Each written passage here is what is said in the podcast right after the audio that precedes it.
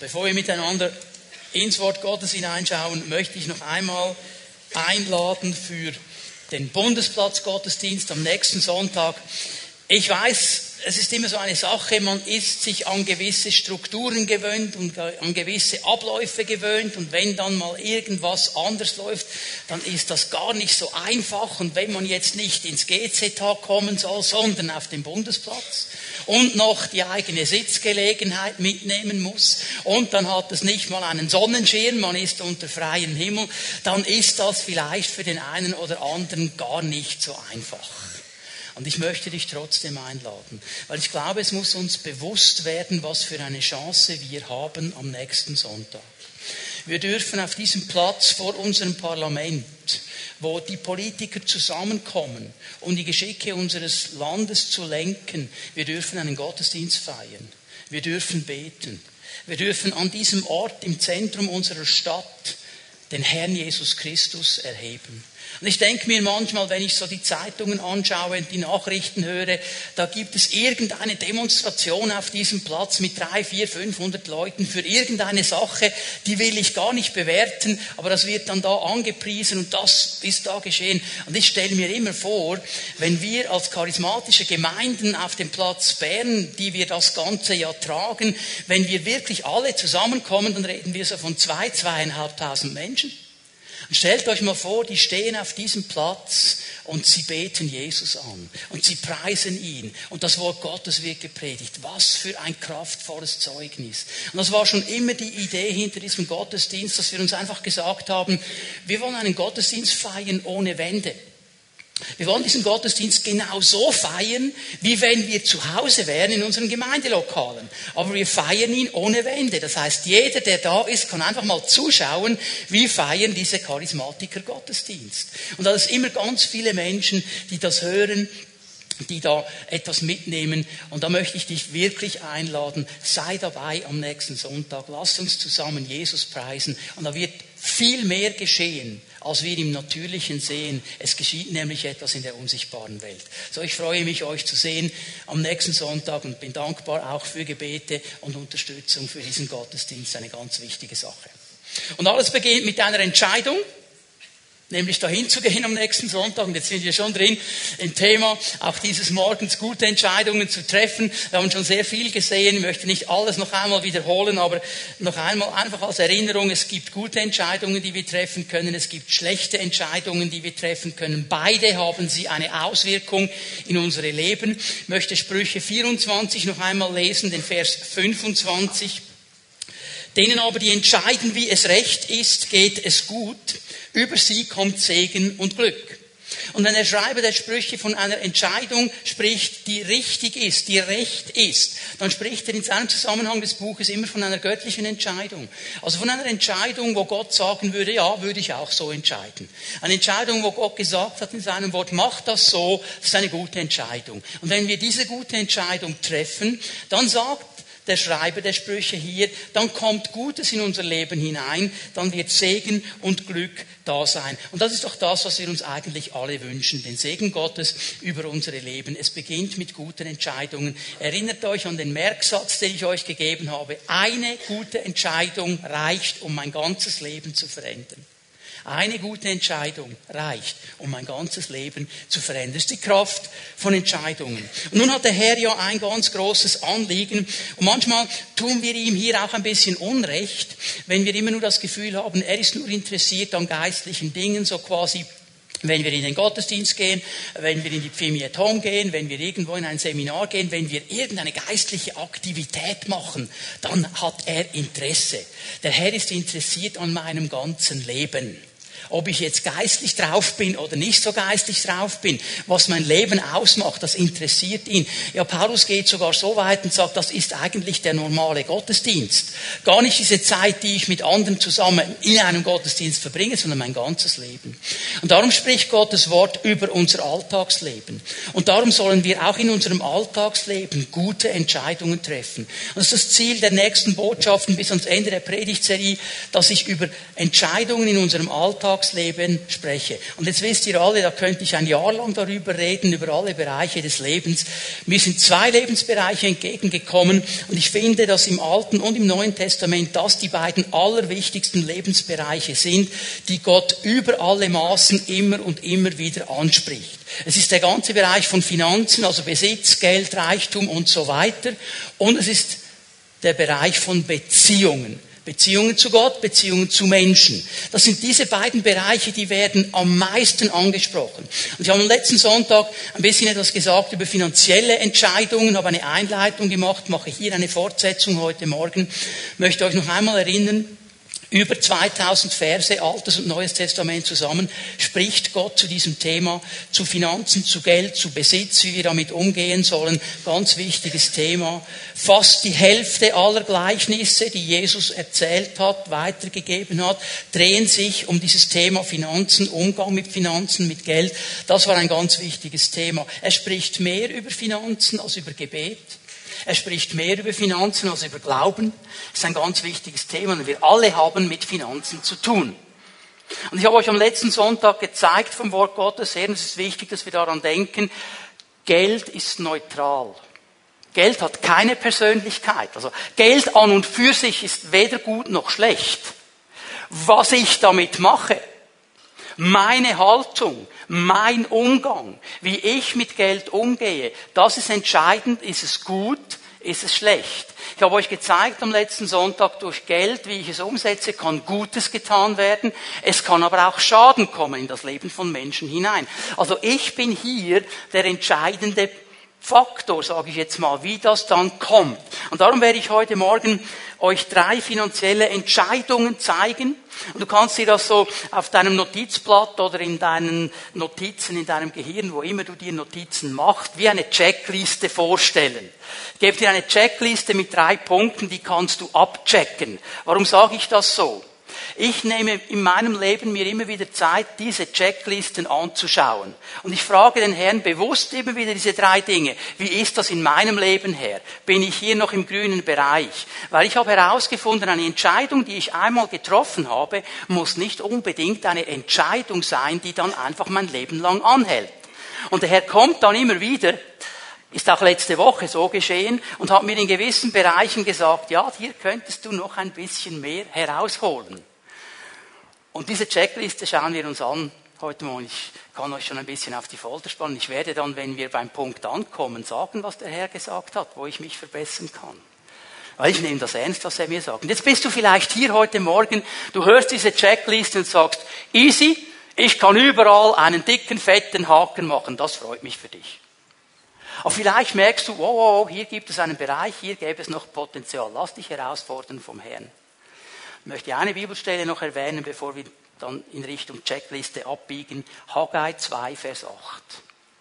Mir ist das Silber, mir ist das Gold, sagt der Herr. Mir ist das Silber, mir ist das Gold, sagt er. Warum betone ich das noch einmal? Ich merke immer wieder, wenn man mit Menschen über dieses Thema spricht, auch mit Christen, dass sie in, irgendwo innerlich so diesen Gedanken haben, Gott will mir irgendwas wegnehmen.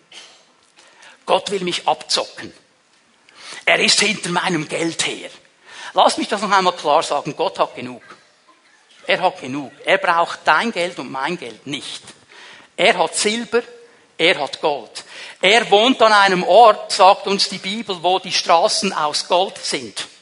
Nicht mit Gold belegt, ganz aus Gold wo die Stadttore aus riesigen Perlen geschnitzt sind. Er hat genug.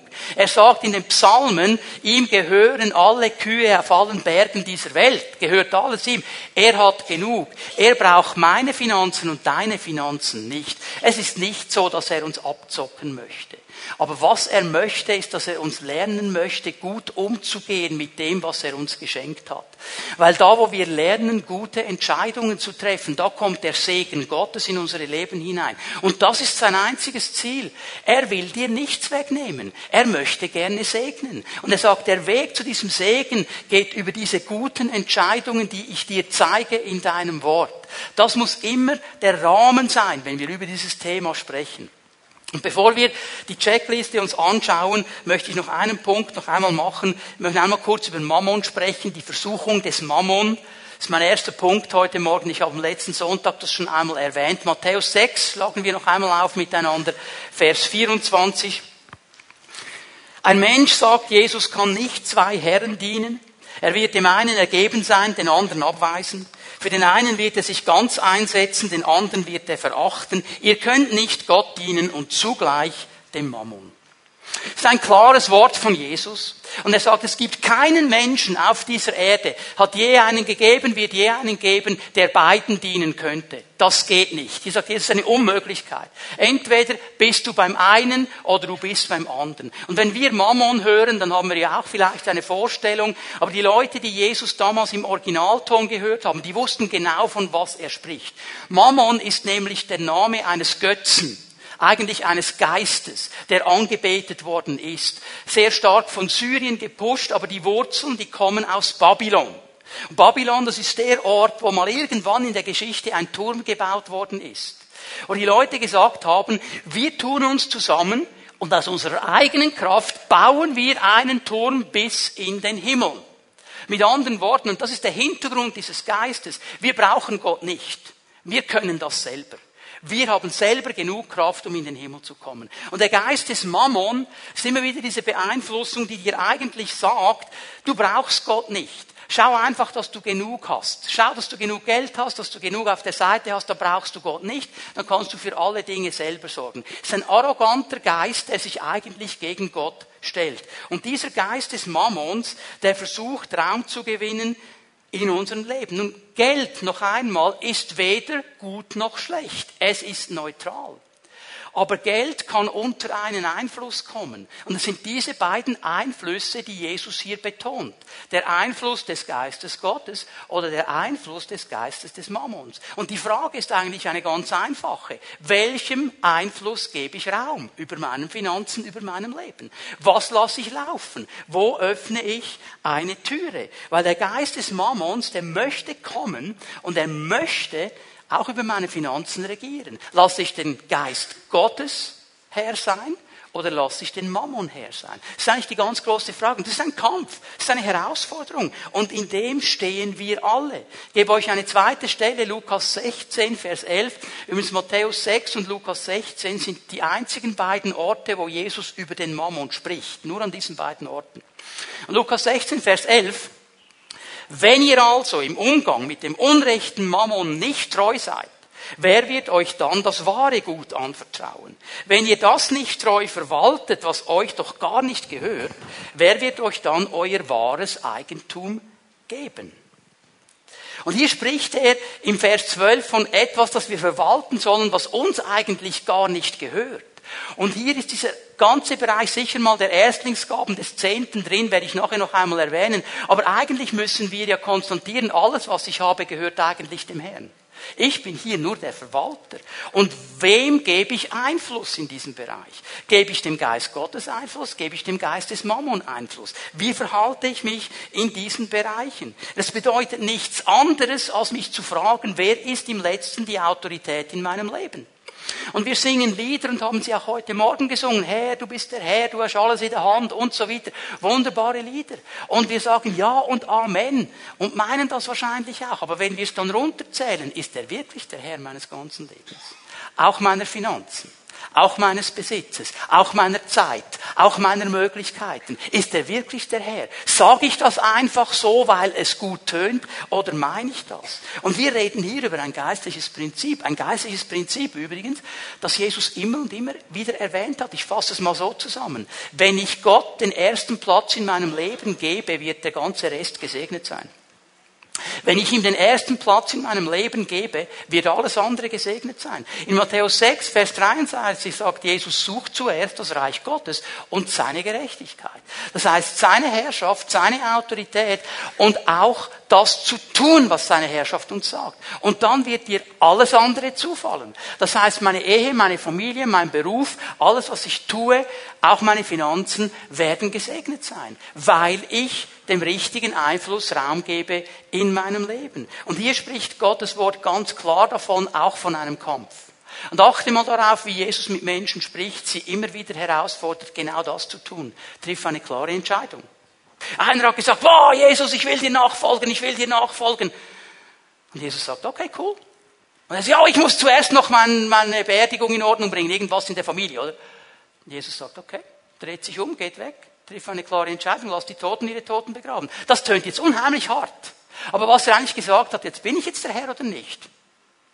Oh Herr, ich will dir nachfolgen, ich will alles und so. Ja, verkauf alles, was du hast. Oh, oh, oh, oh, oh, oh, jetzt wird schwierig. Ja, bin ich jetzt Herr oder nicht? Jesus spricht immer wieder dieses Prinzip an. Bin ich wirklich Herr in deinem Leben? Vertraust du mir? Und dann folge mir nach und dann wird alles gesegnet sein. Aber das ist ein Kampf. Und ich gebe dir hier zwei Gedanken, über die du nachdenken kannst, wenn du dir nicht ganz sicher bist, ob du in diesem Kampf stehst oder nicht.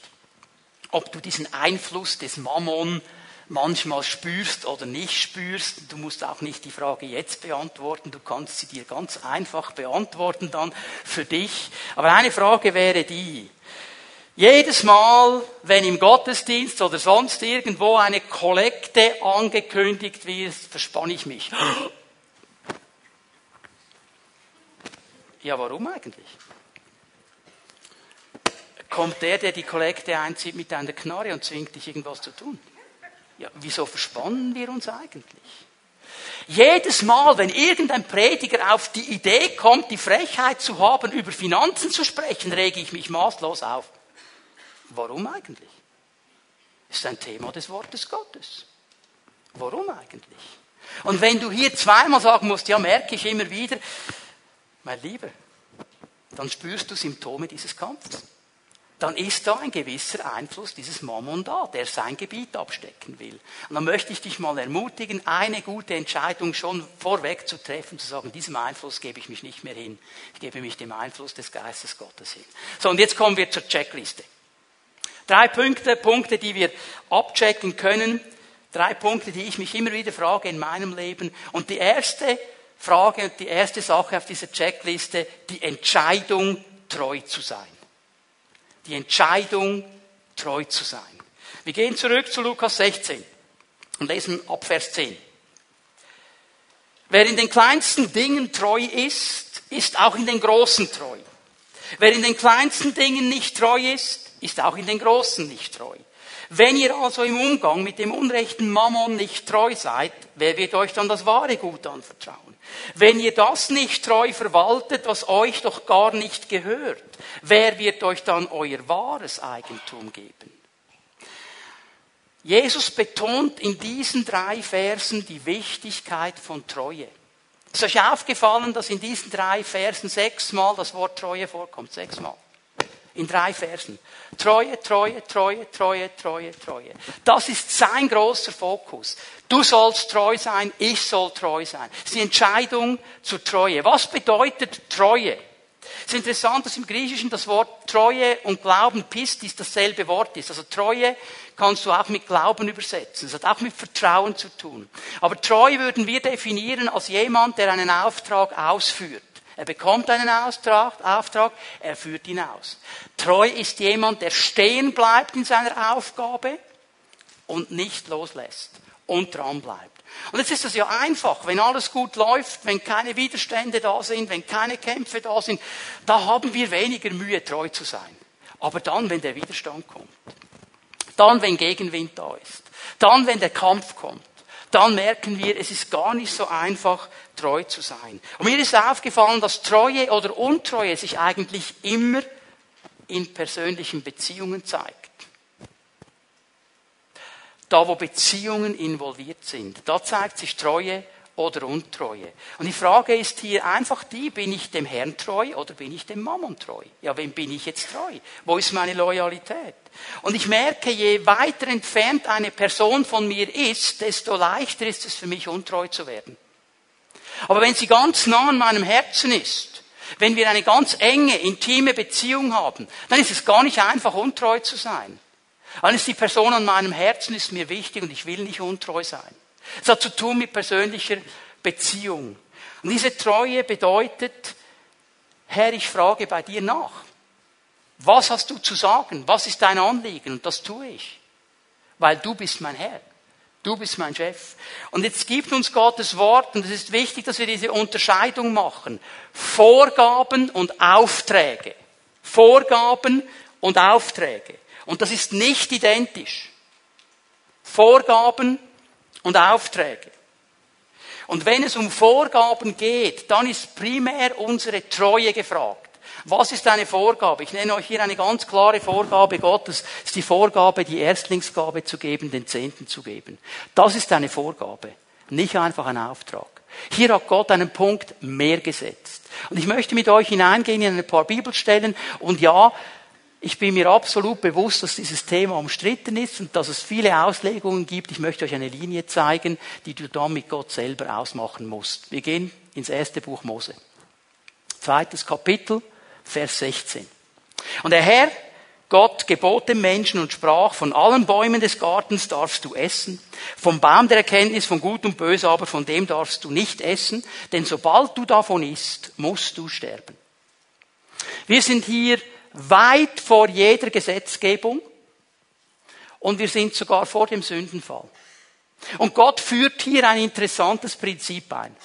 Er sagt dem Menschen, ich habe dich gesetzt in einen Garten hinein und du hast in diesem Garten alles im Überfluss. Alle Dinge sind da und du kannst die alle genießen. Du sollst sie genießen. Du sollst dich daran freuen. Du kannst von diesen Bäumen nehmen und die Früchte genießen und einfach wunderbar. Aber, aber, ein Baum, ein Baum, der gehört mir. Das ist meiner. Das ist ein Prinzip, das Gott hier einführt. Also er sagt, das alles gehört dir, aber von diesem allen gibt es einen Teil und der gehört mir. Und den lässt du bei mir. Und da haltst du deine Finger weg davon und das ist mir. Okay? Das ist ein Prinzip. Gott gehört etwas. Als Israel dann nach der langen Wüstenwanderung hineingeht in dieses verheißene Land, in dieses Land, das Gott ihnen geschenkt hat, dieses wunderbare Land, wo er sagt, hey, es ist ein Land, wo Milch und Honig fließt. Und sie müssen anfangen, dieses Land einzunehmen. Und sie greifen die allererste Stadt an, den Erstling. Und Gott sagt über diese Stadt, und ihr nehmt nichts mit. Das gehört alles mir. Alles, was in dieser Stadt ist, ihr fasst es nicht an. Es gehört mir. Lies die Geschichte weiter. Er hat es von keiner anderen Stadt mehr gesagt. Alles andere konnten sie nehmen. Das Prinzip Gottes ist, einen Teil vom Ganzen gehört mir. Eigentlich habe ich euch alles gegeben, aber ein Teil gehört mir. An dem sollst du dich nicht vergreifen. Der gehört mir. Das ist eine Vorgabe des Wortes Gottes. Sprüche 3, Vers 9. Ehre den Herrn mit deinem Gut und mit den Erstlingen deines ganzen Ertrags. Dann füllen sich deine Speicher bis an den Rand und deine Keltern laufen über vom Most. Genau dasselbe. Das Erste, die Erstlinge, sie gehören mir. Gib sie mir zurück. Bring sie mir. Malachi 3, Vers 10. Bekannte Bibelstellen für einige von uns. Bringt den ganzen Zehnten ins Schatzhaus, damit Nahrung in meinem Haus ist. Übrigens, bringt, bringt, nicht gebt, bringt. Immer dann, wenn der Herr vom Zehnten, von der Erstlingsgabe spricht, spricht er vom Bringen, nicht vom Geben. Warum? Weil ich zurückbringe, was mir gar nicht gehört. Es gehört ihm. Und darum bringe ich es zurück. Was ich gebe, kann ich frei entscheiden. Aber was mir nicht gehört, das bringe ich zurück zu dem, dem es gehört. Und er sagt, bring es ins Schatzhaus, damit Nahrung in meinem Haus ist. Das Haus Gottes ist die Gemeinde. Und da soll genug Nahrung sein, damit Menschen gesegnet werden können, ernährt werden können, damit das Reich Gottes vorwärts gehen kann. Und der Herr sagt, und er sagt es nur an dieser Stelle, und so prüf mich doch. Das sagt der Herr nur einmal. Das ist diese Stelle. Prüf mich doch, spricht der Herr der Herrscharen, ob ich euch nicht die Fenster des Himmels öffne und für euch Segen ausschütte bis zum Überfluss. Und wenn wir schon bei Malachi 3 sind, du kannst dir Vers 6 noch aufschreiben. Interessant, dass der Herr, bevor er über dieses Prinzip spricht, noch einmal betont in Vers 6, und ich bin der Herr, ich verändere mich nicht. Ich ändere meine Meinung nicht. Das ist meine Meinung von Anfang an und sie ist bis hinten durch. Und jetzt kommen die Leute, die sagen, ja, aber das ist alles Altes Testament. Das ist alles Gesetz. Das hat nichts zu tun mit dem Neuen Testament. Wir sind frei vom Gesetz. Ja, Halleluja. Darf ich dir eine Frage stellen? Ist das, was unter dem Gesetz richtig ist, unter der Gnade falsch? Ist das, was unter dem Gesetz richtig ist, unter der Gnade falsch? Mir fällt etwas auf, Matthäus 5, 6, 7, Bergpredigt. Jesus spricht, darf ich es mal so sagen, von den Gesetzen des neuen Bundes. Und was sagt er? Euch wurde gesagt. Sprich, im Alten Testament steht. Und weißt du, was er dann macht? Er setzt einen drauf. Ich aber sage euch.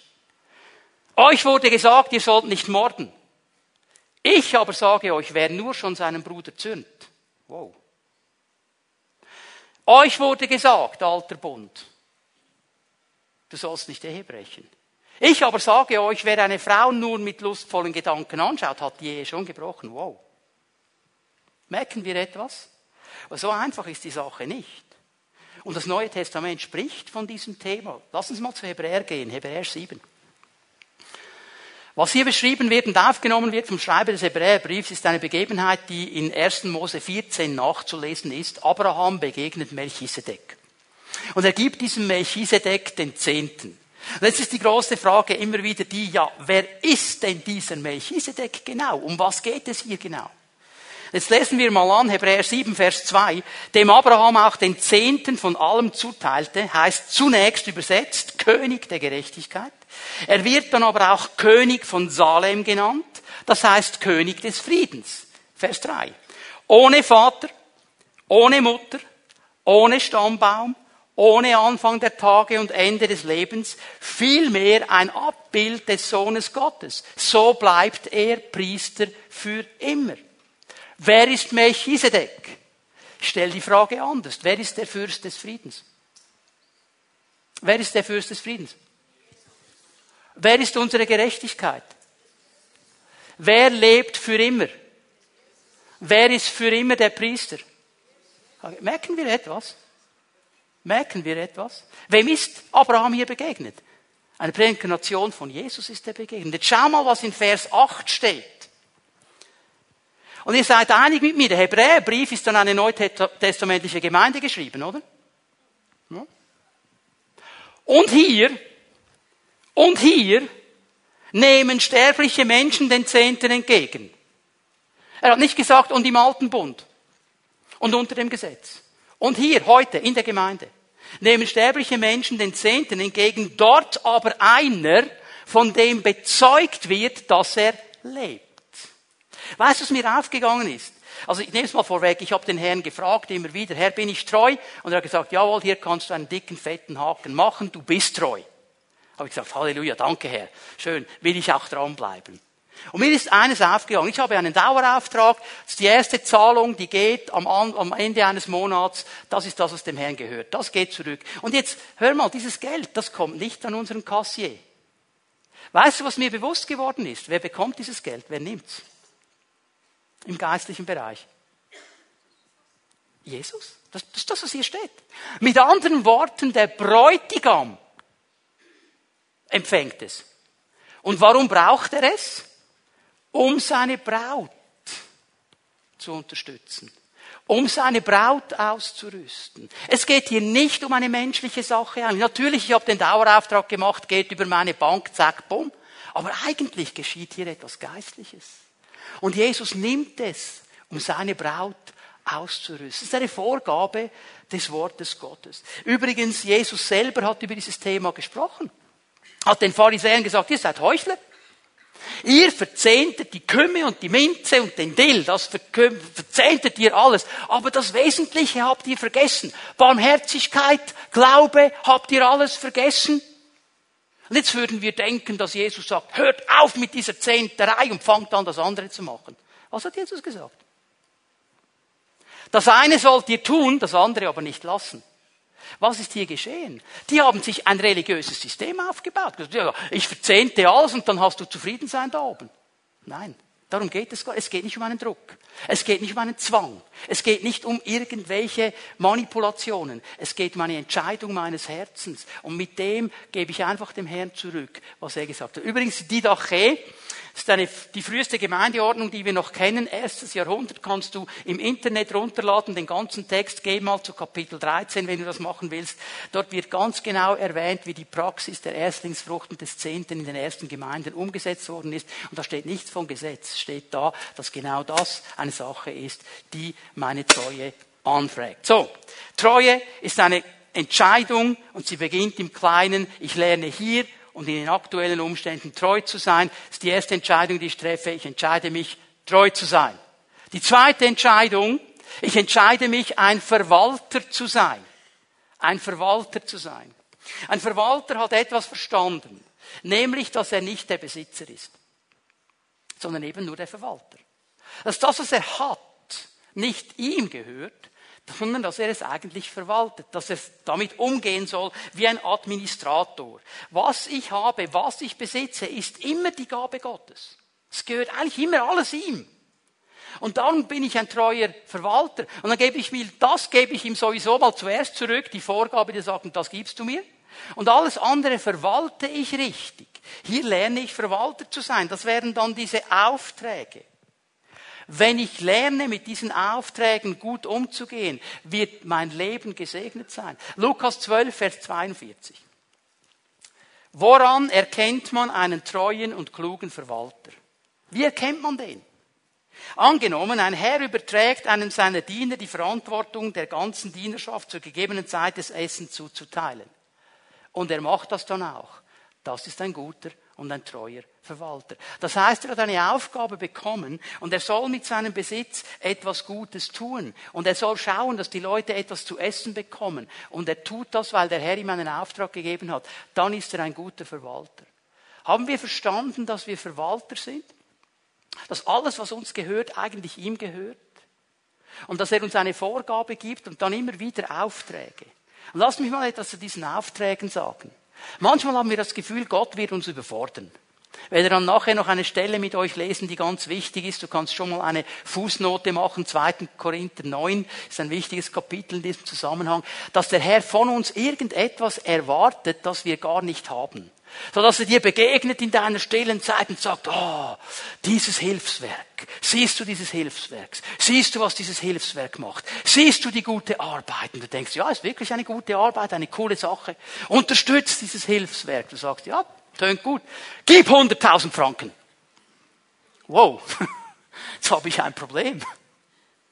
Ich kann das Hilfswerk so gut finden, wie ich will, ich habe keine 100.000 Franken. Ja, was sagt der Herr jetzt? Ich soll eine Bank ausrauben damit ich seinen Auftrag, Auftrag erfüllen kann. Weißt du was? Nein, das macht er nicht. Er würde mir vielleicht sagen, gib 100 Franken, das kann ich locker machen. Es gibt Menschen, die können sagen, 100.000, kein Problem. Für die ist das so locker wie für dich 100. Er gibt uns verschiedene Aufträge. Aber er gibt die Aufträge so, dass du sie umsetzen kannst, weil du Verwalter bist. Aber es braucht diese Entscheidung zu sagen, Herr, hier bin ich. Was hast du mir zu sagen? Wo möchtest du, dass ich mich investiere? Wo hast du einen Auftrag für mich? Bin ich ein guter Verwalter? Ich habe den Herrn gefragt. Und er hat mir gesagt, du kannst einen Haken machen. Nicht so einen dicken, fetten wie bei Treu.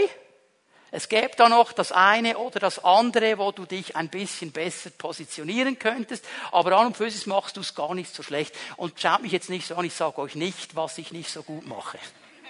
Ich habe mir schon aufgeschrieben, aber das sage ich euch nicht. Okay? Ich möchte einfach sagen, ich, ich nehme diese Dinge sehr ernst für mein persönliches Leben. Und auch die dritte Sache, und ich nehme es gleich vorweg.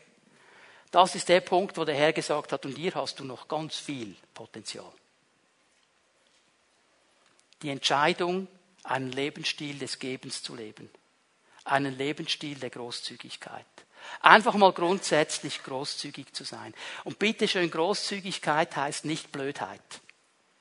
Es heißt nicht, alles aus dem Fenster zu werfen, einfach weil man großzügig ist. Es ist eine innere Haltung. Es ist eine Haltung, die ich sehe zuerst bei unserem Herrn.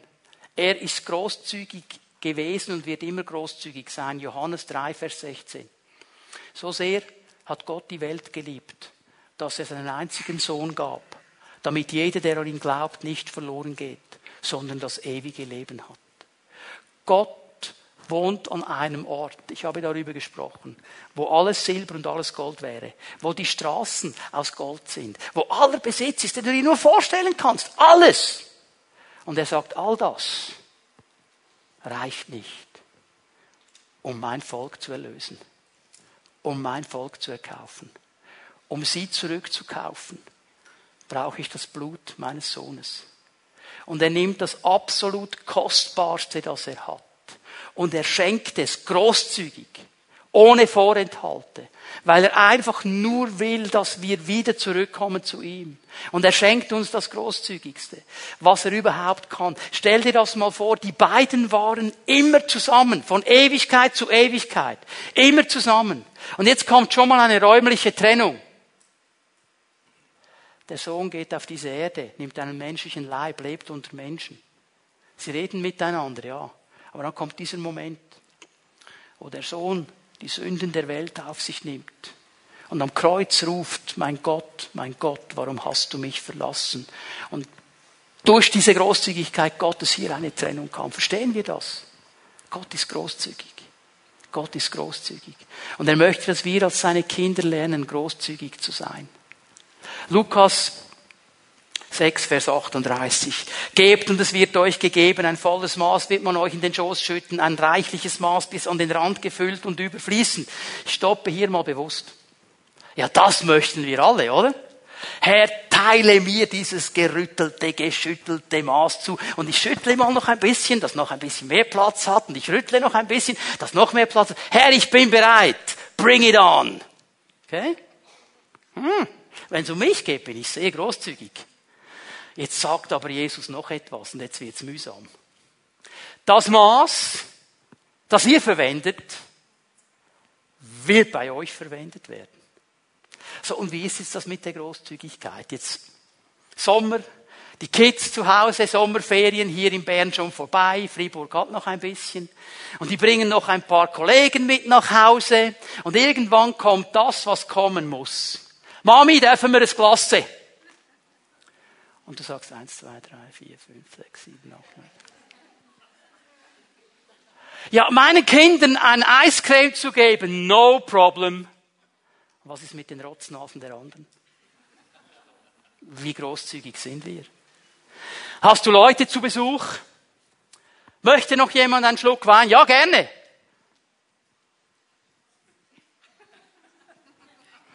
Und du denkst schon an die Flasche, die du jetzt noch aufmachen musst. Saufen wir den ganzen Wein aus? Was ist los? Oder ihr seid zu vier, zu fünft in einem Restaurant.